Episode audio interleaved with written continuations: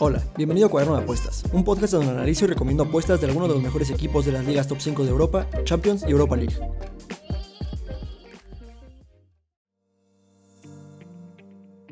Para este episodio especial traigo partidos de la UEFA Champions League y de la UEFA Europa League. Asegúrense de quedarse todo el episodio porque en algún punto de este voy a estar dando la combinada de la semana.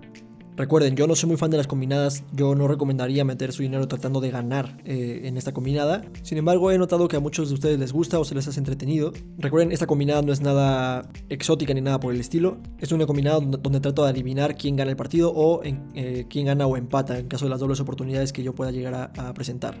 Además, en algunos partidos voy a dar algunos con handicap asiático para que sea más entretenido. Y también contestando la pregunta de uno de mis seguidores en, en Twitter, que también lo hice por ahí, Jamás les voy a recomendar algo a lo que yo no le metería dinero. Pero bueno, eh, repito, a mí en particular no me gustan las combinadas. Pero si tuviera que apostarle a una, sería la que les voy a dar. El primer partido, el partido más anticipado y el partidazo de la jornada, definitivamente, el Paris Saint-Germain contra Real Madrid. Muchísimo de qué hablar en este partido. pues empieza la, ida de octavos de la Champions League. El PSG no cuenta con, con, Sergio Ramos, se acaba de descartar completamente y parece que Neymar tampoco llega.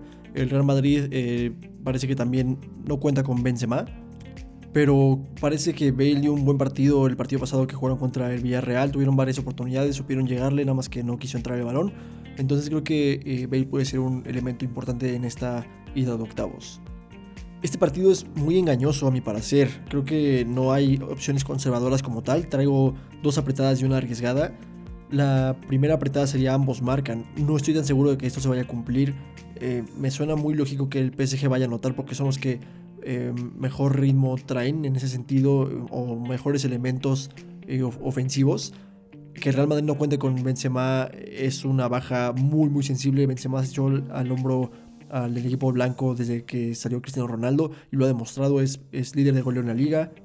Y el punto más importante que, o sea, a favor del PSG es, son los porteros que tiene. Keylor Navas y Gigi Donnarumma se me hacen porteros muy, muy buenos. La defensa del, del París no es realmente grandiosa, pero estos dos pilares defensivos creo que son bastante importantes. Por parte del Real Madrid creo que tiene una defensa muy sólida. Eh, tipo de Courtois también se me hace un gran portero, pero Mbappé más encendido que nunca, con Messi como encontrando su mejor versión, creo que pues va a ser muy difícil que, los contengan. Entonces dudo un poco más de que el Real Madrid vaya a anotar al PSG más que el PSG vaya a anotar. Entonces hay que tener cuidado con esta, por eso la considero apretada, pero definitivamente creo que es una buena apuesta. Otra opción apretada sería ir por el over 2.5 de goles. Me parece apretada porque no estoy tan seguro de que, por ejemplo, el PSG vaya a anotar eh, dos goles y el Real Madrid vaya a anotar uno. Me suena mucho un marcador 1-1 o incluso un 1-0 a favor. Eh, la verdad es que para cualquier lado. Creo que el Real Madrid es muy sólido eh, cuando juega fuera de casa. Entonces por eso creo que es muy engañoso este, este partido, hay que tener cuidado. La otra opción que es un poco más arriesgada sería ir por el Real Madrid con handicap asiático de cero. ¿Por qué?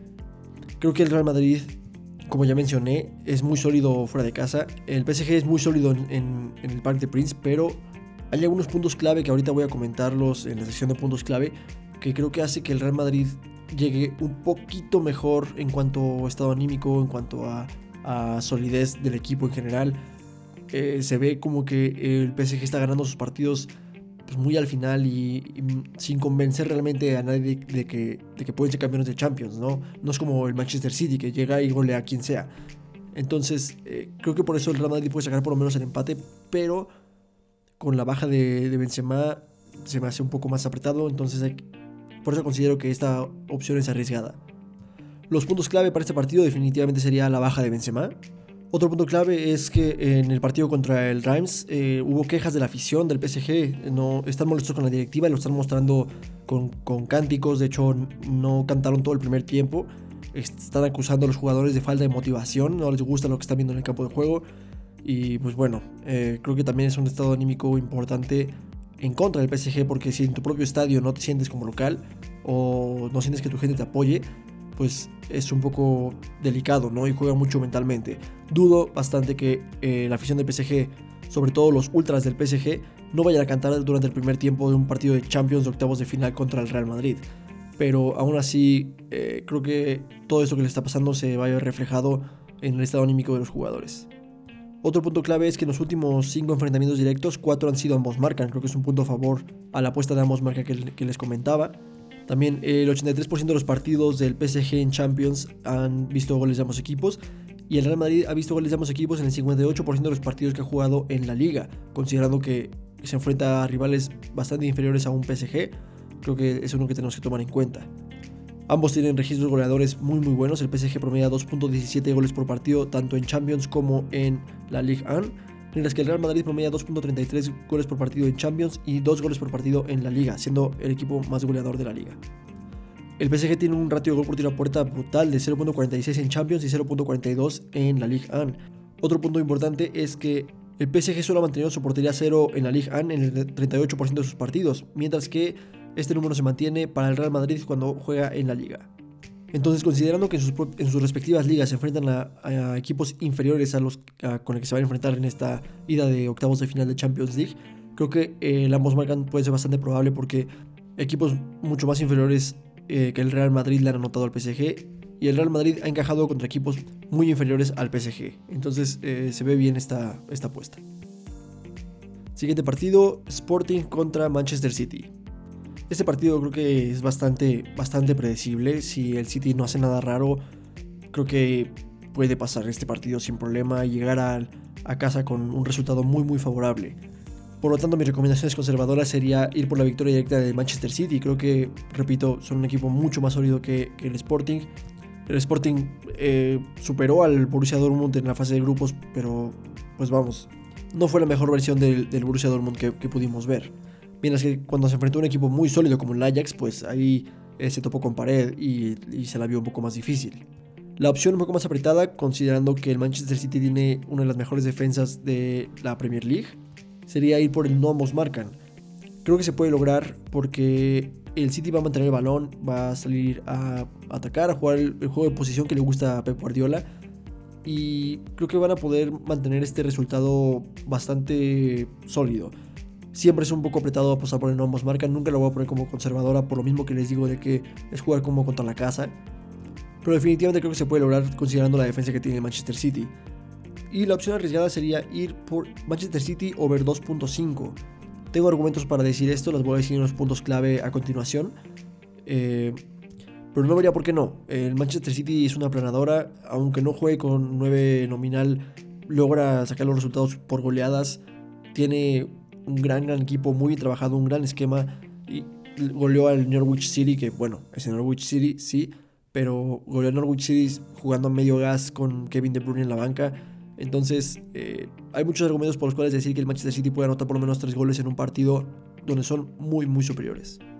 Los puntos clave es que Pedro González del Sporting se lesionó en el partido pasado del Sporting y no está disponible para este enfrentamiento contra el Manchester City una baja muy muy sensible. Eh, Pedro González es el segundo máximo goleador del Sporting en todas las competiciones, lleva 10 goles en esta temporada y el que más asistencias lleva, lleva con 7. Entonces, una baja muy muy muy sensible eh, de cara a este partido, por eso esto creo que refuerza el no ambos marcan que estoy comentando en, el, la opción apretada.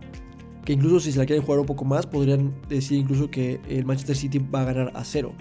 Otro punto clave es que el Manchester City promedia 3 goles por partido en Champions y 2.44 en la Premier League, un promedio brutalmente bueno.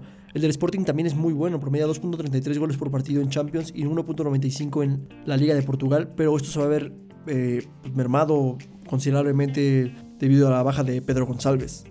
Otro punto clave es que la defensa del Sporting no es grandiosa cuando juega en Champions League, de hecho promedió 2 goles en contra por partido eh, durante la fase de grupos. Y otro punto clave que refuerza el no ambos marcan es que el Manchester City en la Premier League ha logrado mantener su portería cero en el 60% de sus partidos. Otro punto importante a considerar es el gran momento en el que vive el Manchester City, lleva 3 partidos ganados y 12 invicto. Y por último, la razón por la que creo que el Manchester City puede anotar por lo menos 3 goles es porque cuando jugó contra el Ajax le anotó 4 goles y 5 goles. Soy creyente de que el Manchester City es superior al Ajax, el Ajax es un equipazazo, pero el City tiene calidad de sobra que incluso creo que puede llegar a superar a la calidad que tiene el Ajax. Entonces, si el Ajax pudo anotarle 5 y 4 goles, creo que el City puede anotarle algo similar. El siguiente partido, Inter contra Liverpool. Partido muy interesante. El Inter acaba de perder el liderato de la Serie A Y contra un rival como el Liverpool creo que ese pues, momento anímico no ha de ser muy, muy favorable. Mis recomendaciones para este partido, eh, traigo dos conservadoras y una arriesgada. La, conservadora sería ir por el ambos marcan. Eh, creo que el Liverpool no vive su mejor momento defensivo, el Burnley casi le hace dos goles, eh, de hecho todo el primer tiempo estuvo encima y el Inter tiene muchísima más calidad que el Burnley. Entonces creo que es un punto a favor, además de que el Inter juega en casa. De dos temporadas para acá creo que el Inter se achica mucho en Champions y como que no saben ganar partidos de alto riesgo de finales, ¿no? En estos partidos, digo, lo lograron contra la Juve en la Copa, en la Supercopa de Italia, perdón. Pero en general creo que el Liverpool sabe eh, más ganar estos partidos que el Inter. Entonces la otra opción conservadora sería ir por el Liverpool con handicap asiático de cero definitivamente creo que el Liverpool puede sacar por lo menos el empate de este partido. Saben jugar de visitante. Eh, la localidad del Inter tampoco creo que pese demasiado en este partido. Además de que Liverpool vive un gran momento que voy a detallar más eh, a fondo en los puntos clave del partido. Y la opción arriesgada, tomando en cuenta todo lo que acabo de decir, eh, sería apostar directamente por Liverpool. Creo que Liverpool es un equipo mucho más sólido, con más ideas, más trabajado, con más recursos ofensivos. Y aunque me encantaría decir que el Inter le va a competir al tubo por tubo al, Liverpool, creo que lo pueden lograr. Pero dudo mucho que lleguen a sacarle el partido a este Liverpool que estamos viendo hoy en día. Aunque le tengo un gran aprecio al, Inter de Inzaghi, eh, no confiaría en, este, en que le sacaría el partido al Inter de Conte. La verdad es que eh, es muy difícil que confíen en el Inter de Inzaghi contra este Liverpool de club. Y antes de continuar a los puntos clave, voy a dar la combinada de la semana. Recuerden, esta combinada es solo por diversión, no esperen ganar con esta combinada, es muy difícil atinarle tantos partidos y más intentando atinarle eh, contando empates y handicaps asiáticos. Entonces, tengan precaución, úsenla para divertirse y mucha suerte a todos. La combinada sería, para el partido del PSG contra el Real Madrid sería empate, Manchester City menos 1.5, Liverpool, Bayern Múnich menos 1.5, Napoli más 0.5 y Atalanta. Mucha suerte y que se diviertan. Los puntos clave para este partido de Inter contra Liverpool sería que el Inter no cuenta con Nicolò Varela, está suspendido por la roja que le mostraron durante el pique que tuvo con Militao eh, contra el Real Madrid. Es una baja sensible. Tampoco cuentan con Bastoni, que es el defensa central. También pilar defensivo del Inter, yo creo que también es una baja sensible. Otro punto clave es que el registro ofensivo del Inter de Milán eh, se ve afectado drásticamente cuando juega en Champions. Promedia 2.29 goles por partido cuando juega en la Serie A y baja hasta 1.33 cuando juega en Champions. Mientras que el de Liverpool se mantiene eh, similar e incluso aumenta cuando juega en el Campeonato Europeo. Promedia 2.54 en la Premier League y 2.83 goles por partido en la Champions. Ambos tienen registros goleadores muy buenos. El Inter tiene 0.34 en la Serie A, pero pues eh, lógicamente baja también bastante cuando juega en Champions hasta 0.22, uno bastante bastante malo. Mientras que Liverpool eh, tiene un ratio de oportunidad por de 0.35 en Champions y 0.37 en la Premier League. Además, otro dato importante es que eh, Liverpool jugando en la Premier League eh, ha logrado mantener su portería cero en el 54% de sus partidos, un porcentaje altísimo para una liga tan competitiva y tan goleadora como es la Premier League. Otro punto clave es que el Inter ha visto goles de ambos equipos en 4 de sus últimos 5 partidos. Creo que también lo pueden lograr contra el Liverpool, considerando el último partido que tuvo el Liverpool contra el Burnley, Creo que en ese, de hecho es otro punto clave, el Burnley estuvo cerca de anotarle al Liverpool en su partido del fin de semana. Entonces creo que eh, el Inter va a lograr generar oportunidades y va a depender mucho de si logra eh, concretarlas. Por parte de Liverpool, el del gran momento que mencionaba es que el Liverpool ha ganado sus últimos 6 partidos, está invicto en 9, anota primero en 6 y gana el descanso en 5 de sus últimos 6 partidos. Un gran momento el que vive el Liverpool. Eh, regresó muy fuerte. Diego Jota jugó muy bien en los últimos partidos. Entonces creo que tienen todas las herramientas para eh, llegar a Anfield con un resultado favorable. Y por último de la sección de Champions League, Salzburg contra Bayern Múnich. Un partido muy interesante sobre todo por el contexto en el que llegan los dos, eh, los dos equipos. Eh, ahorita lo voy a detallar un poco más adelante, también en los puntos clave. Pero bueno, mis recomendaciones conservadoras para este partido sería por el ambos marcan de nuevo, el Bayern no se jacta de tener una gran defensa. El Salzburg está pasando un buen momento y lo voy a también describir un poco más a detalle en los puntos clave. El Bayern es prácticamente imposible que no anote, pero eh, pues también creo que hay argumentos que juegan a favor de que ambos equipos pueden llegar a anotar en este partido. Otra opción eh, conservadora porque es bastante probable que queden eh, más allá de 1-1, sería ir por el over 2.5.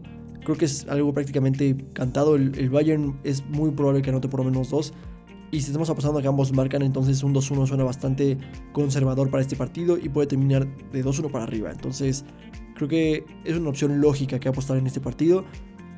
Y por eso creo que también es conservadora, porque es bastante probable.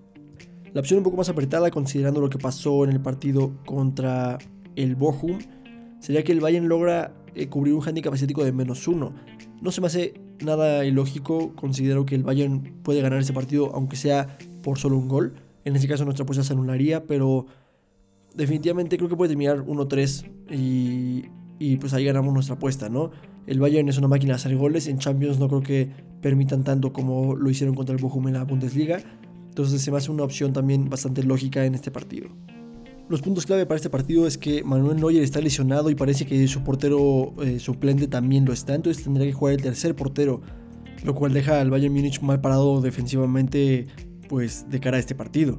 Otro punto clave es que eh, el Salzburg ha visto goles de ambos equipos en el 67% de los partidos que ha jugado en la Champions y 58% de los partidos que ha jugado en su liga, mientras que el Bayern Múnich ha visto goles de ambos equipos en el 68% de los partidos que ha jugado en la Bundesliga.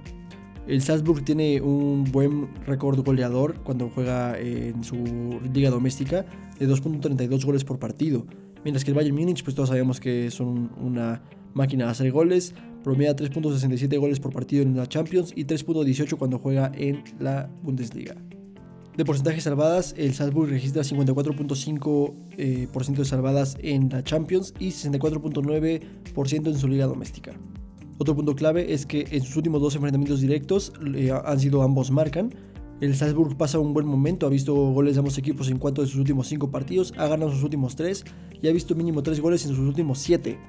Mientras que el Bayern ha visto goles de ambos equipos en cuatro de sus últimos cinco también, eh, lleva tres partidos sin mantener su portería a cero y ha visto mínimo tres goles en sus últimos 10 partidos. Entonces todo refuerza esto que les comento de que puede haber eh, mínimo tres goles y goles de ambos equipos sobre todo también por el punto clave que les menciono del portero. Hay que tenerlo en cuenta. Incluso con Neuer yo creía que era bastante probable, pero ahora con el tercer portero eh, todavía más. El siguiente partido, Barcelona contra Napoli.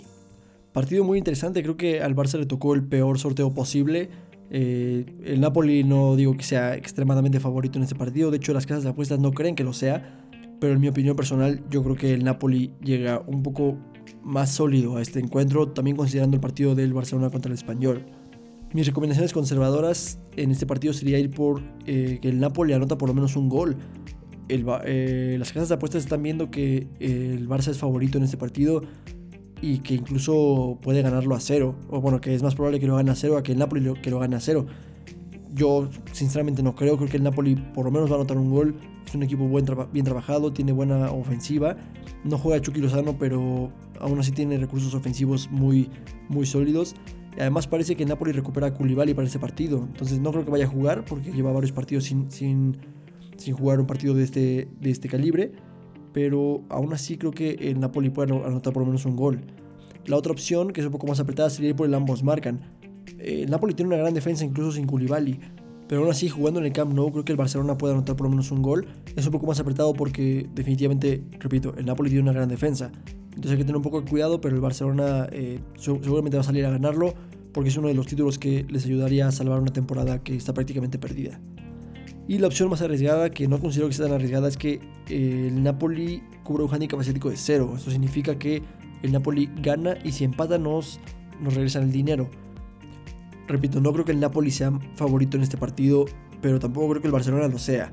Eh, yo creo que el escenario más probable es un empate 1-1 o un 1-0 para cualquier lado. No me atrevería a decir que un equipo va a ganar, pero yo desde mi perspectiva desde mi eh, opinión personal creo que el Napoli llega un poco más sólido a este partido. El Napoli es un gran visitante, de hecho tomando en cuenta la Serie A está en tercer lugar si tomamos solo en cuenta los, los partidos de visitante. Y no creo que sea tan underdog como lo están poniendo las casas de apuestas. Entonces creo que es una opción un poco arriesgada porque es poco probable que salga, pero definitivamente con muchísimo valor. Los puntos clave para este partido es que el Barça no cuenta con Araujo, que yo creo que es una baja muy muy sensible en defensa. Tampoco cuentan con el Engletium Titi, entonces solo queda literalmente Piqué y no está en su mejor nivel. Otro punto clave es la ofensiva del Napoli, promedian 2.50 goles por partido en la Europa League y 1.84 cuando juegan en la Serie A. Además tienen una defensa, repito, muy buena, promedian solo 0.68 goles en contra por partido en la Serie A. Eh, tienen un porcentaje de salvadas de 78.9 también en la Serie A y además han logrado mantener su portería a cero en el 52% de los partidos. Este registro se ve afectado cuando juegan en la Europa League. Eh, de hecho, el de clean sheets baja a 17%. Su porcentaje de salvadas baja muchísimo a 43.5%, uno bastante, bastante malo. Y además han visto goles de ambos equipos en el 83% de los partidos que han jugado en la Europa League. Todo esto hay que tenerlo en cuenta. De hecho, el Barça en la liga eh, solo en anotar en el 17% de sus partidos. Entonces, esto nos da una pauta de que el ambos marcan puede salir, pero repito, sigue siendo un poco apretado. Además, el Napoli vive un gran momento, está invicto en 4 partidos, eh, ha visto menos de 3 goles en 8 de sus últimos 10 y gana el descanso en 5 de sus últimos 7, además de que anota el primero en 6 de sus últimos 7 partidos. Y por último, y no podía faltar, Atalanta contra Olympiacos. El Atalanta es uno de los 5 favoritos a llevarse este torneo, definitivamente no es el favorito eh, más fuerte de, los 5, pero eh, tiene lo necesario para ganarla. Es un equipo de Champions League eh, las últimas dos temporadas y creo que pueden sacar este resultado contra el Olympiacos. Por lo tanto, mis recomendaciones conservadoras sería ir por la victoria directa del Atalanta. Creo que el Atalanta es un equipo muy superior al Olympiacos, no solo por que juegan en la Serie A, sino también en calidad de jugadores. El Atalanta es un equipo muy ofensivo que sabe generar muchas oportunidades y creo que lo van a aprovechar jugando contra el conjunto griego. Las opciones son un poco más apretadas porque es posible que gane solo 1-0 o que quede 1-1 o que el Olympiacos gane 1-0. Sería ir por el over 2.5.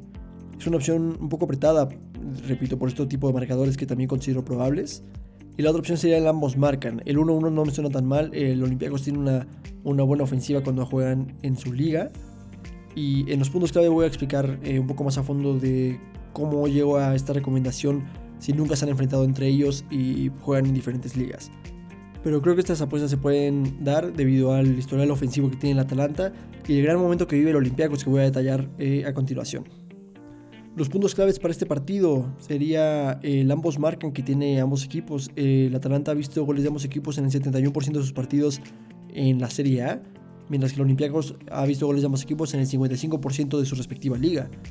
El Atalanta tiene un promedio goleador muy bueno de 1.92 en la Serie A, mientras que el Olympiacos en su liga promedia 1.73 goles por partido. Además, ambos equipos tienen un porcentaje bastante bajo de fallan en anotar. El Atalanta solo no ha logrado anotar en el 17% de sus partidos y el Olympiacos en el 18%. El gran momento del Olympiacos que les mencionaba es que ha ganado sus últimos 4 partidos, está invicto en 6 y anota primero en 6 de sus últimos 7 partidos. Un punto clave muy importante que quiero eh, aclarar es cómo yo identifico o comparo estos equipos con algo conocido en la Serie A.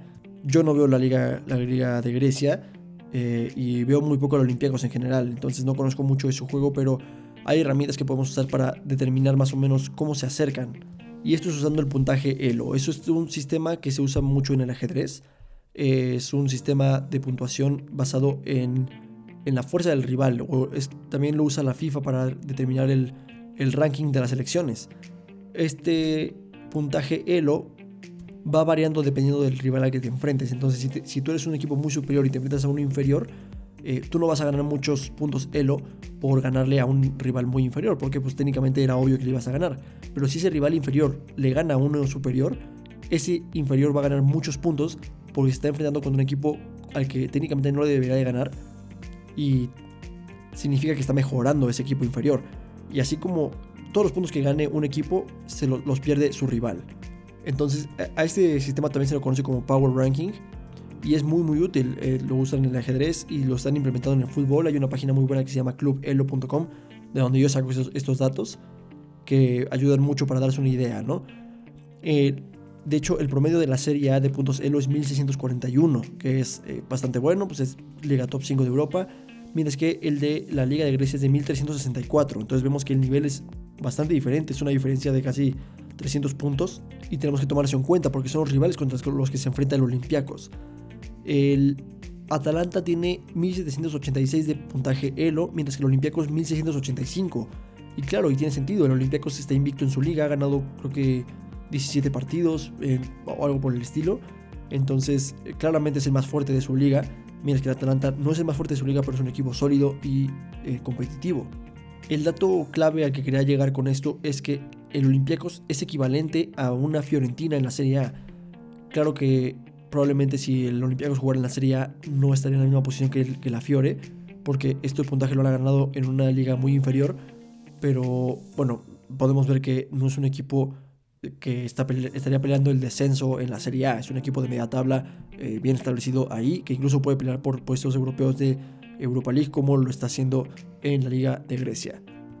Por lo tanto, aún así, el Atalanta eh, Fiore, que jugó en la Copa, que los eliminaron con dos penales a favor de la Fiore, yo considero que el Atalanta repasó a la Fiorentina y pues ya ahí eh, los errores que cometieron el mismo Atalanta que permitió los dos penales fueron los que condenó la clasificación, pero nos da una buena idea de que el Atalanta eh, puede ganarle o puede generar muchas oportunidades contra un Olympiacos, que además tuvo que viajar a Italia para este partido. Y el último punto clave a favor del ambos marcan que les mencionaba es que el Atalanta no ha logrado mantener su portería cero en tres partidos. Entonces, otro punto a favor, el Olympiacos tiene una buena ofensiva en su liga y no ha quedado de ver en lo que va de la Europa League. Entonces, creo que estas opciones se pueden dar bastante fácil. Y bueno, esto sería todo de mi parte en cuanto a análisis estadístico de esta jornada. Muchas gracias por todo el apoyo, tanto en TikTok como en podcast, Twitter y YouTube. Me alegra mucho saber que esta información que les comparto les ayude a ustedes a hacer apuestas más informadas. Si quieres conocer a lo que yo apuesto en cada partido, tengo un canal premium en Telegram. Búscame como arroba cuaderno y escríbeme para conocer más detalles. Mientras tanto, puedes unirte al canal gratis de Telegram que puedes encontrar en el link de la descripción del episodio. No olviden seguirme en TikTok como arroba donde subo contenido relacionado con probabilidades, estadísticas y apuestas deportivas. Síganme también en Twitter como arroba donde ahí comento partidos en vivo con ustedes, que la verdad a mí se me hace divertidísimo, y de vez en cuando mando alguna apuesta que me guste. No olviden tampoco suscribirse al canal de YouTube, que también pueden encontrar bajo el nombre de Cuaderno de Apuestas. Sin más por el momento, muchas gracias por acompañarme y nos vemos la siguiente jornada.